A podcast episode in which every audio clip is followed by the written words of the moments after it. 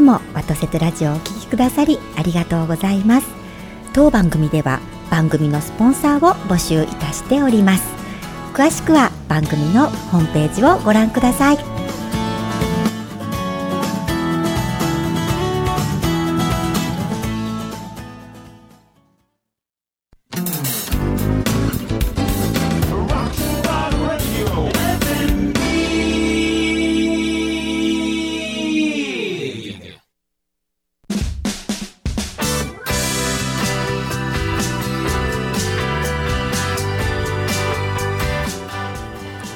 森日和の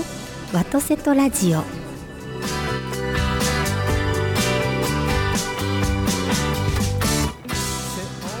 おはようございます森日和でございます今朝もお聞きくださり誠にありがとうございます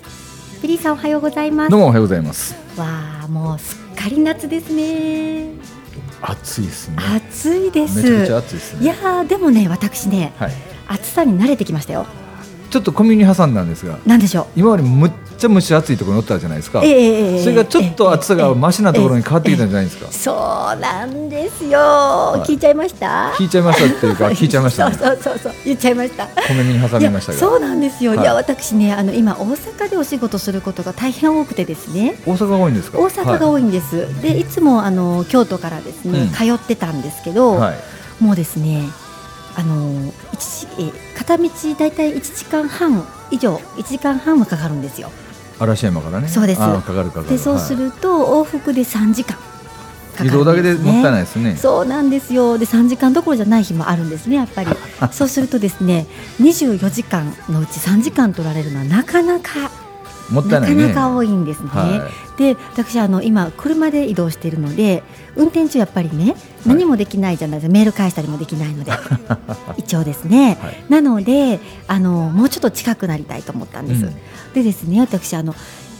山が近くにないとダメな人なんです緑が緑がね。はいはい。で緑があるうん大阪から近いところっていうところを探しまして、うんまずやっぱり箕面市箕面箕面おお。山がすぐ後ろにあ美る濃温泉そうそうそうスパがあるところね。はいはいはい。そうなんですあそこ本当に新大阪から近いんです近いよでねすね、お猿さんの方向ですけどね。便利はいと思ってそこと、あと川西市とかおお、川西めちゃ田舎、はい。はいで山があるの山ありますで、ね、はい。で川西の場所によっては大阪に近いんですよね、あの大阪より大阪市内より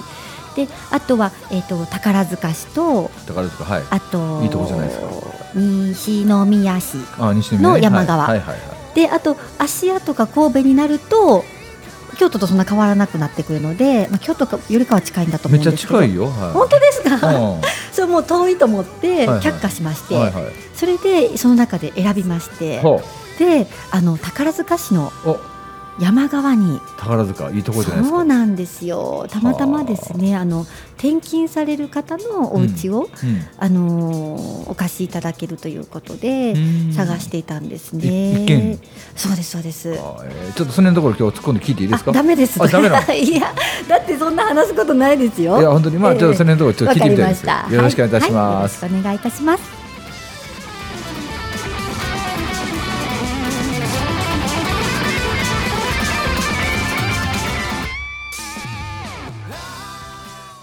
FM Geek.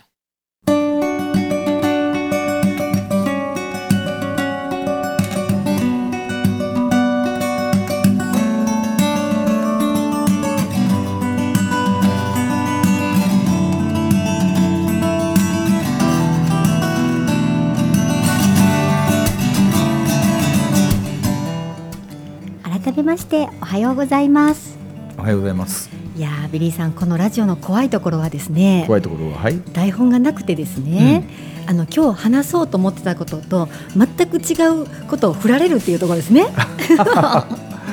僕がね、はええい、撮りえます。大好きです。いやいやいやいやいや今日はですね、はい8月1日ですよ。そう、おちっ言たったちら。やっぱりあの発作の節句ですから。はい。やっぱりあの礼法的にはですね、はいその話から入りはい。京都の四季を目では美しく終わるところ、あ。はあ。全然違う話来たじゃないですか。いやいや、ただ、小耳に挟んだの で、熱い話からなったので。えでも宝塚、まだ結構、熱大丈夫でしょえええええあの京都と比べると、ねあのいい感じです山の上なので、ねねあの阪阪急電車もあるし宝塚歌劇もあるし、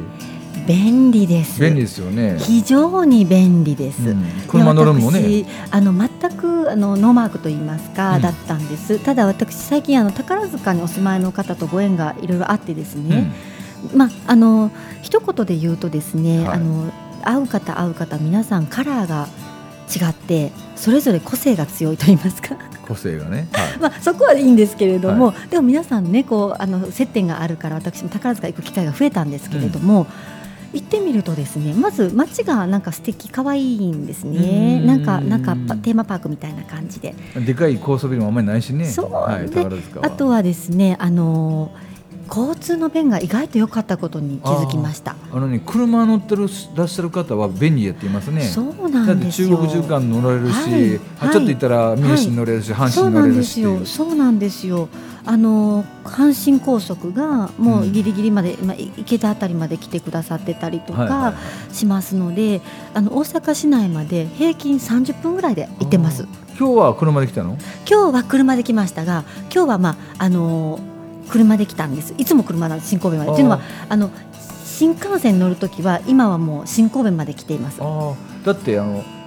新神戸までは、うん、すごく宝塚あ簡単に来れるよ。こあのあっちですよね。中国自動車道の方でから北です神ね。戸線のジェットそうそうそうそうですあっという間に来れるから。あっという間で30分ぐらいですね。そうですね。はいとっても近くて便利なんです、はいで今まで例えば新温泉町でさせていただいている日和塾もあれどうやって行くの？あれはですねいつも嵐山からだと2回乗り換えだったんですよ電車でね、はいでも宝塚からだと1本一本で。乗り換えなしそう。ああ、どれで作ります？えっ、とですね時間は結構かかってる2時間多分半ぐらいはかかってるんですけど、でも乗り換えがないからここで降りなきゃっていう焦りがないですよね車で行きゃいいのに。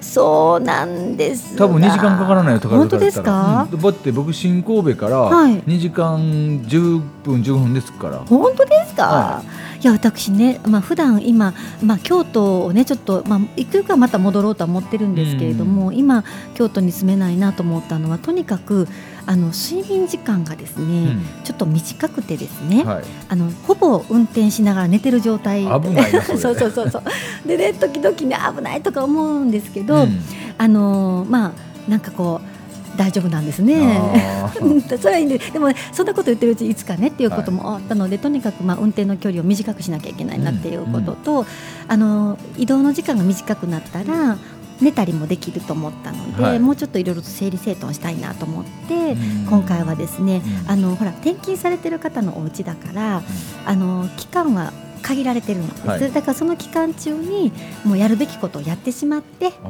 ーそうそうそしてあのまた京都のね本当に今まで嵐山だったんですけれども、うんもうそこも大好きなんですけれどもまた嵐山の近くのもっと山寄りとかですね、はいはいはい戻れたらいいなと思っております。今でもえ一人暮らしなんでしょ、え一え戸建てなんでしょええ大変違いますか掃除とか戸締まりとかええあの戸締まり自体はもうほぼ何も使ってないので、うんあの全然開けてないからみたいなところがあるんですけれ どもいやいやいやでもなんかもうこんなこと言ったらダメですよね言っていい言っていいですよねええ言わええそうですかいやそこまで言うたんやったら言わんとね、はいいや今までのうちだとですね、一応寝室は上で、うん1階は、まあ、うんあのオープンスペースというか皆様に来ていただいて、あーい、ろいろおしゃべりしたいなと思って結局できなかったんですけど結局呼んででくれんかったしね京都できなかったんですけど、 うんあのー一応寝るのはですねうんあの2階で寝てたんですね。京都の時ははいねはいはい。で今はですね、あの引っ越して、うんあのダブルもだいぶあのほどいたんですけれども、はあの一応に荷物まあだいぶ片付いたんですが、うん2階はほぼ使っておりませんで。ねでえーでベッドも2階に運んだんですがはいなんか1階がすごく居心地よく てお客様用の布団をですね持って降りてきてはい今まだあのリビングにのところにさです ねあの1階で寝てるっていう感じなんですなのあじでゃ私ですね、あのほぼ1階しか使って ないのにみたいやね今聞いてたえええええらえ2階にたまにたまに行くっていう二階感にじたまに行くという、はい、 でもですね今回はあの一部屋きちんとしたですね畳の部屋があるということな ので、はいはいはいそれもやっぱり決め手の一つだったんですうね。ん今ねお建てになる家ってほとんどあの畳の部屋ないじゃないですか。ないんですよないんですよでも畳の部屋は私すごく重要だと思ってまうすんことと、やっぱり今、まあ、海外の方との接点も増えてきて、うん海外の方にもですねやっぱり日本のその畳文化の良さみたいなところをお伝えしたい中で、やっぱりどこ選んでも特に賃貸とかだと和室の部屋がある物件ってほとんどないんうんないでですすねよね。今はいでも今回は一部屋きちんとした和室なので、うんよかったと思ってぜひ海外の方にも遊びに来ていただけたらいいなと思ってます。あうんーあのききその今日話そうと思ってる話題が多分それてしまうと思うんですけど、えええええ僕はあの腰痛持ちなんですよねえ、はいはいはい。でちょっと病気で倒れるまでも、え全然腰痛なかったの学生の時なかったのに一、はい回腰痛出てからずっと腰痛持えちで,、はいである専門家の人にねはい見てもらったんですよ、ええええである専門家っていうのは本当にそのどこからどなんでそんなになってくるかっていうだから原因の一つはね特に日本人がこの平成入ってから、はい特に腰痛持ちがめちゃくちゃ多いらしいんですよ、ええええええそのせいかしませんが接骨院とか増えたじゃないですか、はいはい。なぜ腰痛持ち増えたかっていうのは、はい原因は和室じゃないからってで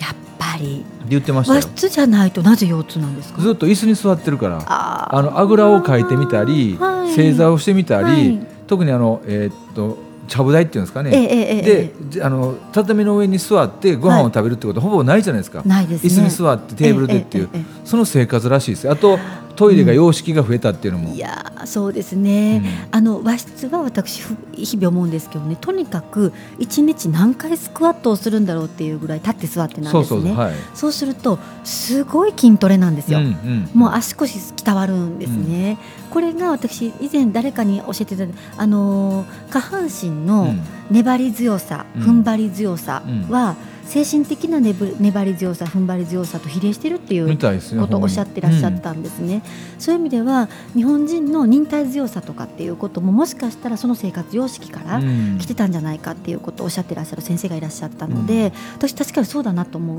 んですねあの和室とかまあ日本のもともとの生活様式というのはあの基本拭き掃除なんですよね、うん拭き掃除って結構足腰きたわるんでみすたいよですよそうすると腰痛持ちの方も結構筋肉で支えてるってお聞きしたりするので、そう筋肉そうそうそう筋肉鍛える機会が今激減してるんじゃないかなって思うんです、で今ね車の話もありましたけれども車は私にとっては本当に助かってるんですけれども、でもやっぱり車だとそんな階段の上りよりも減ったりとかしてでしょうねはい僕だから生まれて初めてね腰痛に襲われてお病院に運ばれたって言ったのが33歳の時なのねあそうですかでもうわしもすみません33歳まで出たこともなかったんですえ腰痛、ーだからそれ突を然そういやでそれを思い越すと31歳の時から、はい僕マンションぐらいしてらしたのよなるほどでそその時ちょっとおしゃれにしたかったから、素全ての部屋をフローリングにしてでソフファーとリスニングチェア置いてみたり、ええええもう全部ええ用に書いてあるのね、まあおしゃれだけどそう、はいちょうどそれから2年経った時に突然朝起きてゴキッってなってうんそれからもうずっと習慣がなってきてでおかしいなと思ってたらそんな感じ、うんでその一人暮らししてからなのよ、はいベッドで寝るようになったのが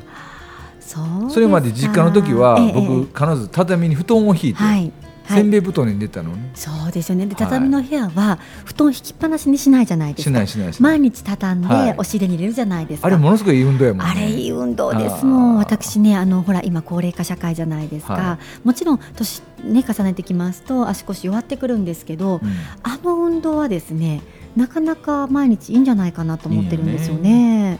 そうそうなんですよで畳の部屋の効果って私以前にあのアメリカの畳職人さんとお話ししてた時にですね、うんちょうど私が2年前の絵本の出版をした頃にああ、はいはいはいのお出会いさせていただいて今ももちろんご縁があるんですけれども、うんその時にあのその方と一緒にコラボレーションでまた本出しましょうかっていう話をしてた時があってでそのご縁もあってその畳職人さんアメリカの畳職人さん日本人なんですけれども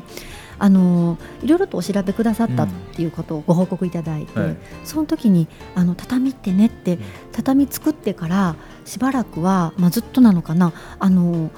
光合成し続けてるんですよとおっしゃるんですよ。うんなので畳の部屋のその畳いぐささんはですね二酸化炭素を吸って酸素を出してくださってうる、んそういう部屋が和室なんですよね。そう思いますとそこで寝転がってうん育つ赤ちゃんとかって、うんとっても酸素吸うと思うんですよねで。しょうね、ほんで昔の家ってさどこの家もこうま窓バーッと開けると太陽が入ってきて、はいはいだからダニが湧くってなかったんよあでーも最ええ近の家になってから畳になったらダニ湧くからとかねああそうでようになすったよねらしい気ですよ密性が高いですもんね、、はいや私もね今の家に移ってからですねほん本当はもう全部開けっぴろげが大好きな人で、うん前の京都の家はもう全部開けてたんですよはいで開けるって閉めるの忘れてし開けっぱなしで裏の,、ね、あの扉開けたまま寝るとかいうことも結構あったんですけどはい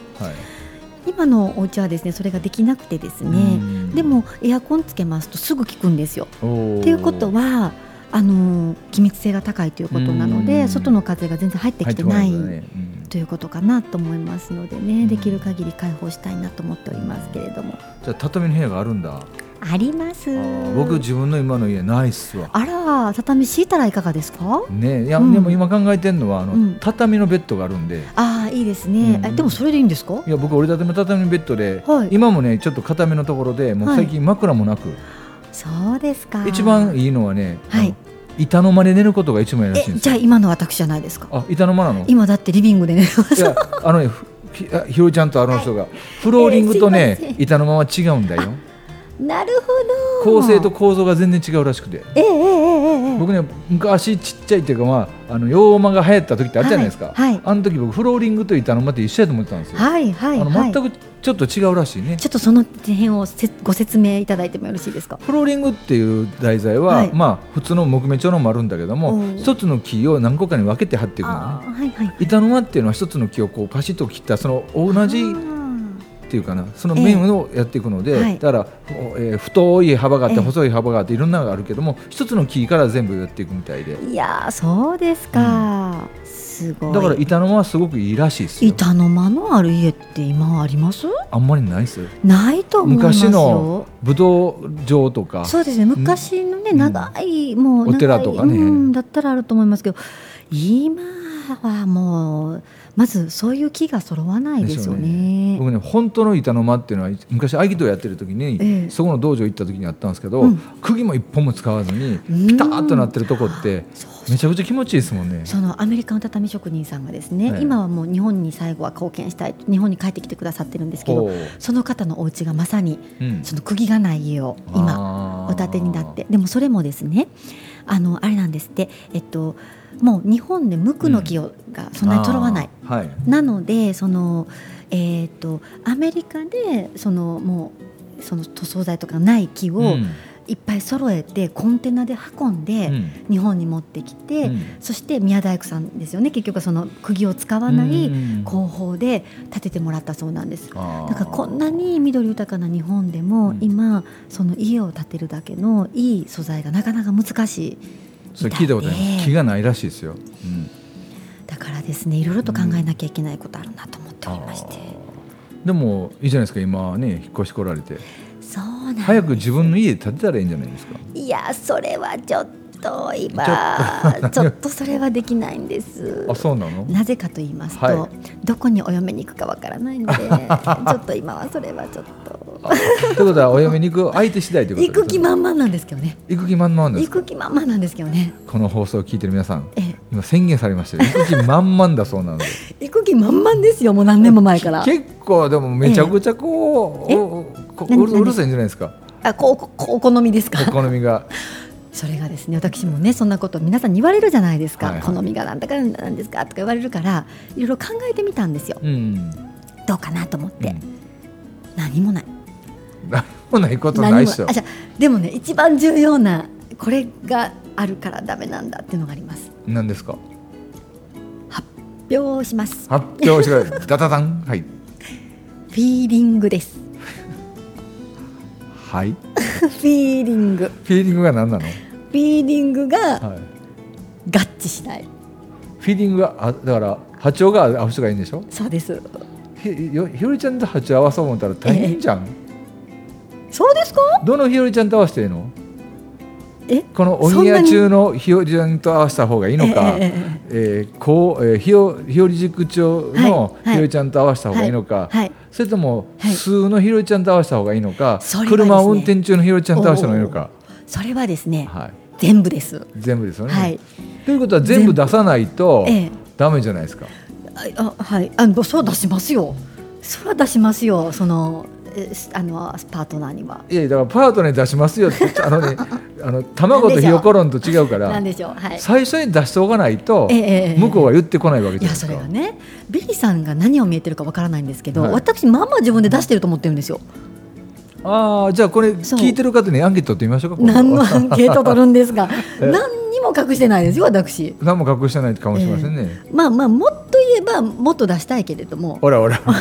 でもまあまあ出してますよほらまあまあに変わったじゃないですか今ええうんうんそうですね10点満点中何ボール出しますそういやわかんないですけどだからあのね、はいえっとちょいちょい出して ますよなのであのなんだろう ABCD とか森ひよりがいてですね、はいあの A と B しかってことはないですうね、ん A もちょっとだし B もだし C もだし D もだしみたいな、うんうんでもまあいやー思い込みだということになるんだと思うんですけうど、んはフルバージョンで出したら、い、まあまあきついですよ。うん、どれがいいんじゃないですかいやいいやそうじゃないと森日和をねちょっと世に出したいんですよ僕らはかねなりねわがままですよ多分、 うん、そんなの分かってるよ分かってました もうすごいわがままだと思いあまのす結構講演されてる方とええか、えええ僕いろんな社長とか会ってきたでしえょ、はいやっぱり個性派なんですよ、ね、そうですか、ここよく言って個性派っていうのは、はい誰が見て個性派って決めるかっていうと周りが判断するんですよ、そうです、そね、う私が個性派なんですっていう人って一人もいないんでえすえよ、ええだってまあ大抵皆さん自分が普通だと思ってますそようねそうそうそう、はいでそういう人の個性派って言われてる人のお話を聞かせていただくと、うんうんうん自分で言ってるんですよ、うんわがままでうんねうんで、あのうんものものすごいきついですよとかうんうんうんって言ってるけど、それを出すから人が寄ってくるんですよ。ほんまですか出したら嫌われますよ言うても誰にえみんなにいやみんなってみんな から出たみんなって誰と誰と誰と誰なんですだから多くの人たちですよあのち日本の人口1億2000万人として、ええそのうち1億人がねええ嫌いやって言ったら僕認めますわそれはないなないだろう大抵40 49対51の法則っていうのがあってええどっちかがマイナスでどっちかがプラスやから、ええし知れてますやんそんな、そうですうねん、一回出してみます出した方いやがびっねくいやうんうんこれだぐさんん来た時言ってましたやん出さないかんでって。そうそう そそううそうあとあのそうそう温泉町のねええええええ方々もええええあちらこちそうらのそうそうそう皆さんね言ってましたよそろそろじゃあ俺任しといてって俺出すかすからなって言ってきたんやからあ出た関西弁ほらこれがねひよりちゃんの本当の言葉ですよ皆さんいやいやいやいやいんやその他になんか面白いっていやーそうですか、うん私生きていけます仕十分事なくなるんちゃいあます僕仕事できなくなるそうやったら そうですか関西弁でガンガン言ってであのメリハリつけた例えば和作法の話する時もええええメリハリつけてほしいしえで僕ひよりちゃんのいろんな理論をねうんその場で話してほしいなって感じてんねんあのね聞いたことないでしょあの来てる日和塾に行きたいと思ってる人来てる人が、はいひよりちゃんに何の話を聞きたいかってないですね聞いたことあるないです聞いたらね一方的ですよママ多分ひっくり返ると思うよ、ひっくり返るうん、そうですかさ和作法の話聞きたいっていう人もいるんようんでも和作法の話は聞きたくないっていう人もいるんよ本当ですかで何の話を聞きたいんやろうね何の話聞きたいんですかねいやーまあまあネタ持ってますけどえねそうそうそうだから 結局みみんな何を聞きたいかっていうと森日和を聞きたいのよえー、でもそう言われると、まあ、そんなに出てこないですよいやいやでこのラジオめちゃくちゃ最近みんな聞いてくれてるのも本当ですか僕自分じゃないけど僕がはいいろんなひよりちゃんの一面を出してるからみんええなすごくそれが面白いって聞いてくれてるんですよ本ね。当に、はいもう出さんといてくださいな先どっちやの出してくださ いってこっそり生きていきたいんですからちょっとこっそり生きていきたいのかお嫁に行きたい のかどっちが強いのおこっそりお嫁に行きたいんですよ無理やじゃあお嫁に行ってこっそり行きたいんですよ無理無理無理だってひよりちゃんのこと知ってもらわなあかんやんかその相手の人に。ああそんなあのそそうですねそんな多くの人にしてもらわなくてもいいじゃないでいすやでもたくさんの人から知ってもらった中で、かはいよりすぐりのよりすぐいやよりすぐって本当に青人見つけたらいいんですよそうですねわかりました別に日本人違うって名称あもちろんですほらいいじゃないですか。もうヤマトの心を持った何人でもああ ヤマトのヤマトの心持った異星人でもええの 異星人 でもいやーそうですねあーいろいろやっぱ思うところあってなんかこうあのすごくねあのあるんですよ自分自身のあの分ける必要ないのかもしれないんですけど、うんプライベートな私とうん公の私がいてですね、公の方はですねうん揺るがないですねビジョンがあるわけなんですよ私の中にはですねビジョンがね揺るがないビジョンがあるわけそれそれ揺る揺る揺らなくていいじゃないですかそうなんですただですねプライベートがですねなかなか定まらないばっかりになんだかなんだろうなんだろう大丈夫か私みたいなことにはい、うんなる時もあるえー時も大丈夫やと感じるけどね僕は、あそうですかうんじゃあビリーさんがそう言ってくださるならきっと大丈夫なんだと思います、で大丈夫じゃない時っていうのはあー世間の前に出てる森ひよりのまま行くと大丈夫かなと思う時があるえー、そうですか私が大丈夫かなと思う時は、家のリビングで2ミリぐらいになってる時ですねミリ私って私ってってなってますよそうなのでも、えー、ひろりちゃんを待ってくれてる人って全国にたくさんいるからその人たちに答えようと思ったらその人たちが何を求めてるかを聞いてそれに答えてあげるのが一番早いじゃん、いやなんかですねうこれはもうこんなとこで言っちゃいけないしこの仕事して言っちゃいけないんですけど、うんあゆやっぱりやめときますん、なんじゃ それ、うんいやーだってですねはうーん自分がやっぱりあの役に立ってるかなと思う時はありますねあ、役に立ってるか立ってないかってはい誰がどっちが決めんの相手相手でしょ、はい相手が役に立ってますって言ってもらっていいわけじゃないですかそうですねあははは役に立ちたいんです、うん私でしょねふ不安になった時って簡単じゃないですか聞いたらいいじゃないですか私って役に立ちましたってあーもう役に立ちたいのに、周りの方々にまあご迷惑というかお世話になりっぱなしだし、どういう部分でお世話になりっぱなしなの、えー例えばですね最近ちょっともうバタバタしすぎてですね、はい、あの岡山日和塾のですうね、んあの事務局をしてくださってる方にですね、あはいはいはい私のスケジュールこれ入れといてくださいとか言って入れてもでええの入れてもらってます。いやそれはそのそういうふうに頼んだら一番いいんじゃないですか、はい、もうすみませんと思ってます。えひよりちゃんってもともと全部自分でやりたい派いや、やりたくない派ですよ。あやりたでくないも、うんやりたくないのうにん頼めない派です頼んだら申し訳ない派です、それちょっとか改革せないからあのねえ人にそれを頼むことによって頼まれた人はそれで喜びを感じえて、え存在意義を見つけるっていうすごいことがあるのえ、よ本当ですかその人の存在意義まで摘み取ってしまってるのが今のひろちゃんかもしれないよ。ええって考えたらいろいろ人に頼んだ方がいいよ。そしたらお互いら嬉しいじゃないですかそうですよ、私も嬉しいし、うんなななんとそういうのが得意で好きな人いるやん世間に。ええ本当ですか僕電話一本でさ、ええ今度何月何日ぐらいにどこどこ行きたいんやけど、ちょっとアクセス調べといてよって言ったらもうめっちゃ好きそうにそんなやってくれる人もおるしさええあの申し訳なく思ってしまうタイプですね頼むのがでしょ、はい申し訳ないなと思ったら何返してあげたらいいじゃないですか、うん返せるものがないから申し訳ないなと思うんすよな何返すんですかいやその本人にはいどうしてほしいか聞いたらいいじゃない、あそんなん聞きもせんと返せる返せんでわからないよあわかりましたじゃあ今度から聞いてみますうん、